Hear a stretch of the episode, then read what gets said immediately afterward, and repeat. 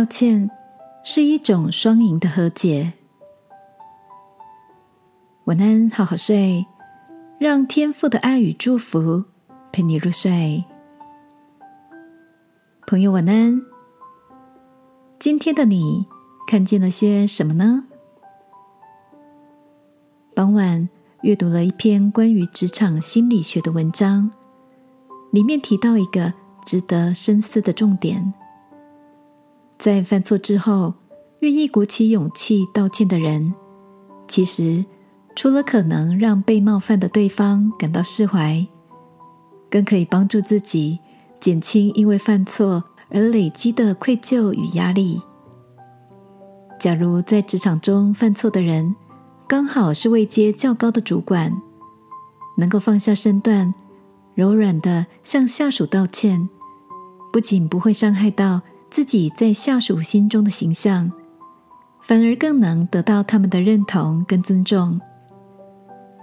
这样看来，先鼓起勇气低头认错的人，原来并不是弱者，而是愿意踏出内心的保护墙，进一步去修复关系的勇者。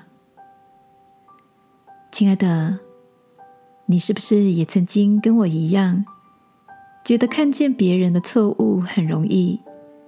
但要坦诚认清自己的过错，却有些困难，因为人总是喜欢轻松的住在自己保护的高墙内，把责任阻挡在墙外。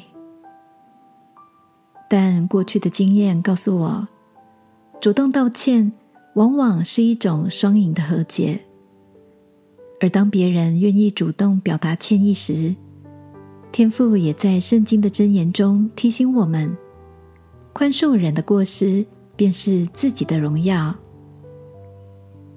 今晚，让我们在祷告中求他赐下和好的勇气，使我们在生活中懂得反省、认错，也能适时的宽恕别人，好吗？亲爱的天父，我愿有一颗柔软的心。